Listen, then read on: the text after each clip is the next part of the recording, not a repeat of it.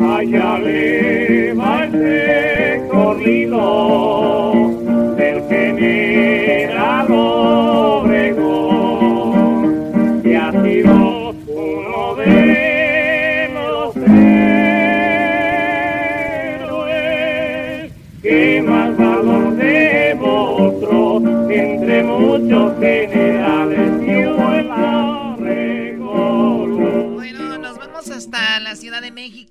se encuentra el señor Héctor Zagal, que siempre pues nos presta un poco de su eh, ocupado tiempo. Héctor, muy buenas tardes, ¿cómo estás? Hola Choco, ¿qué tal? Encantado de estar contigo, encantado de estar con ustedes, amigos en cabina. Saludos, Pues amigos. muchísimo, saludos, saludos, y ya finalmente se me va a hacer este estar con ustedes en México, ¿no? Sí, primero Dios, muy pronto este, vamos a juntarnos por ahí con las personas que de una manera u otra pues, no, no- pues están en contacto con nosotros y como, como tú que son tan importantes con este programa, pues ojalá y nos veamos ya pronto, ¿no? Eso, eso. Oye, pues ¿de qué platicamos hoy? De Álvaro Hoy- Obregón, ¿no? Sí, a ver, Álvaro Obregón, eh, ¿cómo entra en la historia de México? ¿En qué parte? Porque veo Francisco Madero, veo Porfirio Díaz, veo Victoriano Huerta, veo esos nombres alrededor de el señor Álvaro Obregón. ¿Y qué, qué, qué onda con él? Fíjate que es un personaje, la verdad es que es bien importante para México. Álvaro Obregón, que murió en 1928, asesinado, eh, era de, Sonora, era un hombre ranchero, vamos a decirlo así, o sea, no era un hacendado rico, pero tampoco era una, una, una persona pobre, o sea, era lo que se conoce como en el norte estos rancheros que tenían ranchos grandes, pero no tan grandes como las haciendas, ¿no? Cuando comienza en 1910 la rebelión contra Díaz, Álvaro Obregón se mantiene al lado, pero cuando eh, Madero gana y luego Victoriano Huerta, la cucaracha le decían, la famosa canción de la cucaracha, dicen que era, eh, hablaban de Victoriano Huerta porque pues había traicionado a, a, Mane- a Madero y era medio marihuano el tar Huerta.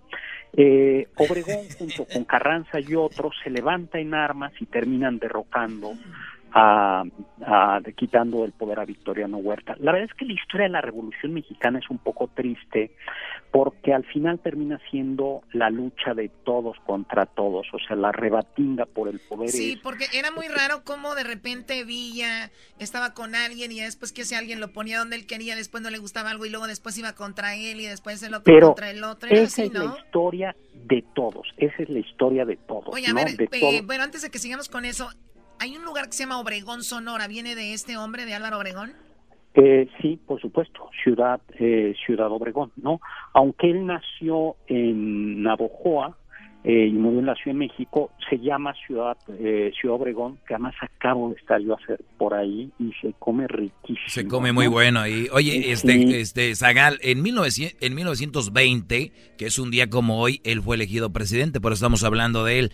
Siempre, o casi siempre, en una ciudad, pueblo de México, siempre hay una calle Álvaro Obregón. ¿Es merecido Claro. eso? ¿Es merecido? Vamos a ver, yo creo que Álvaro Obregón lo que hizo fue poner en marcha, eh, Venustiano Carranza promulgó la Constitución, Obregón fue muy importante porque pacificó el país. En realidad el que termina con la revolución es Obregón, porque Obregón logra poner en paz a Francisco Villa, derrota a Francisco Villa y logra poner en paz. Y al final eh, eh, Venustiano Carranza quería, estamos, quería dejar a un presidente civil, es decir, alguien que no fuera militar, y Obregón se opone a eso y terminas derrocando él a su vez a Álvaro Obregón y él se coloca ya Álvaro Obregón, eh, justo un día como hoy es elegido presidente y el 1 de diciembre de 1920 llega como presidente de México. Y a partir de entonces ya va a haber presidentes, vamos a decirlo así, normales. Vamos a tener a Obregón, a Plutarco Elías Calles y ya una serie de presidentes sin que haya estos golpes de Estado que hubo en otros países, O bueno, sea que había habido o sea en la que cuando. Álvaro Obregón eh, eh, fue el que derrotó a Villa, él fue el que terminó con ese asunto, esa fuerza que tenía Pancho Villa. Exactamente, él es el que él es el que termina, ¿no?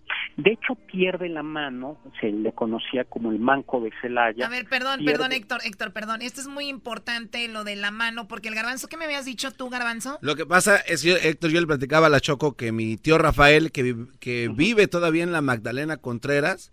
Ah, yo te puedo sí. Ajá, nos llevaba a, un lugar donde decía, eh, los voy a llevar a ver la mano de Obregón. Y estaba en un frasco y recuerdo de niños que nos llevaba y ahí estaba la mano. ¿Esto es verdad, Héctor? Claro. Sí, yo fui a verla, les voy a contar. Eh, resulta que, eh, que este hombre pierde la mano en una batalla de un granadazo en la que en realidad le ganan a, a Villa y cuando la pierde eh, intenta suicidarse, porque imagínate un general, un militar que ha perdido la mano derecha, pero resulta que la pistola que tenía pues no no funcionó. Y entonces, gracias a eso, salvó su vida y después ya se despierta en el hospital. Ahí hay una leyenda de, de cómo se conservó la mano o cómo no se conservó.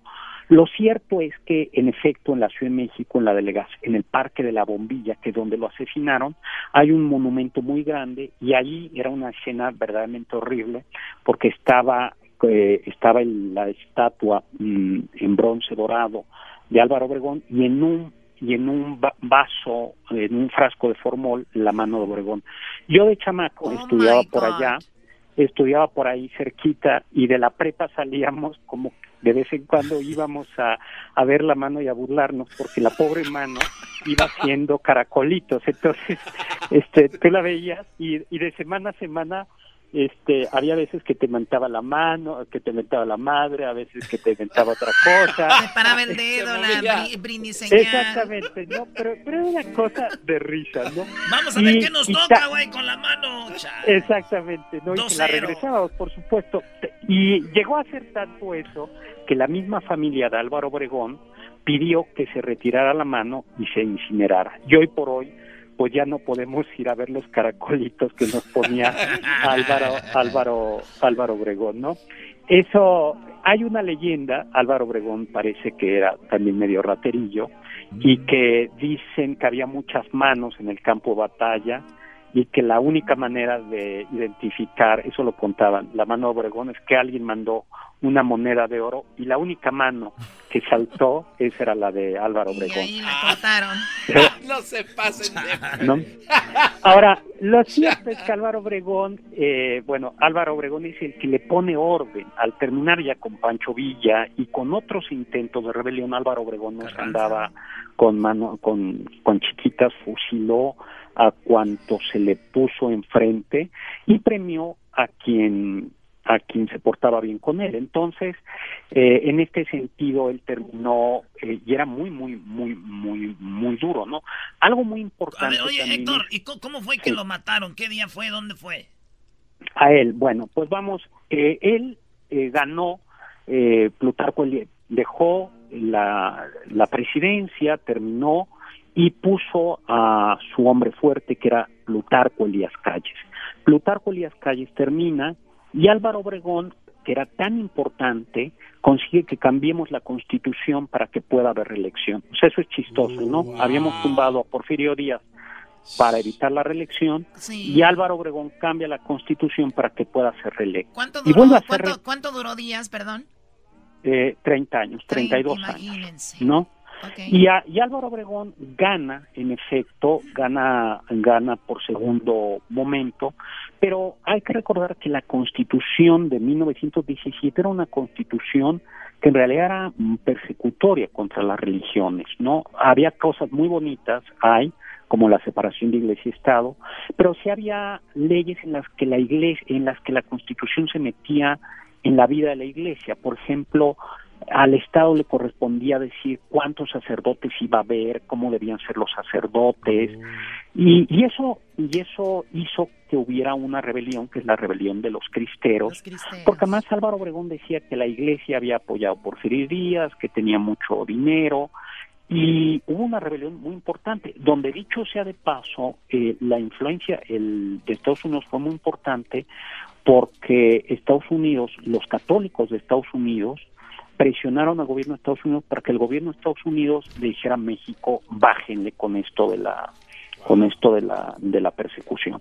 Entonces, hay un cristero, León, un personaje, León Toral, que está, eh, la Ciudad de México en ese momento no llegaba hasta San Ángel, y había un parque como un jardín donde había un restaurante que se llamaba La Bombilla, y estaban los diputados pues haciéndole la barba al presidente electo, que era Álvaro Obregón, y estaba tocando una canción del maestro Esparza Oteo Limoncillo, y estaba un pastel, y todo el mundo diciendo feliz nuevo sexenio, cuadrienio, don Álvaro Obregón, y había un caricaturista que estaba haciendo ahí dibujitos y se acerca a Álvaro Obregón eh, a enseñarle una caricatura y le suelta eh, un balazo y lo mata, ¿no? Sin embargo, o sea que, la persona que según era que estaba eh, sí, era León Toral. Era falso, o sea, estaba haciendo la nada más de rollo, pero estaba listo para asesinarlo. Sí dibujaba, sí dibujaba, pero justo, sí era, sí era dibujante, pero justo eh, se había valido que era caricaturista para uh. llevar la, la, pistola. En aquellos momentos pues no había detectores de metales ni nada y se podía... Feo. Y se cayó en su pastel. Eh, ahora, hay un tema y es que nunca dejaron la autopsia, eh, nunca se conoció la autopsia de Álvaro Obregón y según algunos no hubo, no fue solo dos eh, dos, los balazos de la pistola de, de León Toral, mm, sino dicen algunos que hubo otros balazos. Y eso puede ser porque no lo querían algunas otras personas de su propio equipo ya como presidente, sino querían que volviera, pues que dejara la silla vacía. Entonces nunca, y, y pues se perdió, se perdió la autopsia, eh, hoy por hoy eh, ya no, el cuerpo está muy deteriorado, está en Topolobambo, en, en Sonora, pero pues queda eso, ¿no? y lo que es cierto, eh, exactamente, ¿no? Y esto es donde, aquí donde íbamos a ver la mano de Álvaro Obregón, ahí está la, eh, en ese parque donde estaba la mano, donde, justo donde donde lo mataron. Tenía una gran memoria Álvaro Obregón. Sí, Héctor, bueno, bueno, discúlpame, discúlpame muchísimo, pero hablaremos de él más adelante seguramente. Saludos a la gente de, Obregón, a la gente de Sonora, pues una, un personaje más de, nuestro país y por eso queríamos hablar sobre él y viene, ya saben, lo de la, pues, la independencia en México, viene todo esto del 16 de septiembre. Te agradecemos mucho, Héctor, nos vemos muy pronto y bueno, gracias por estos, estos eh, minutos de tu tiempo. Pues muy bien, y nos vemos pronto. Saluditos. Saludos, ya huele a mezcal. Ya huele mezcal, señores. Síganlo en sus redes sociales.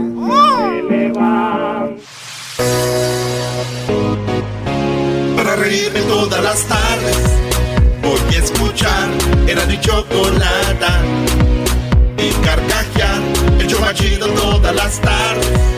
Para escuchar, era mi chocolate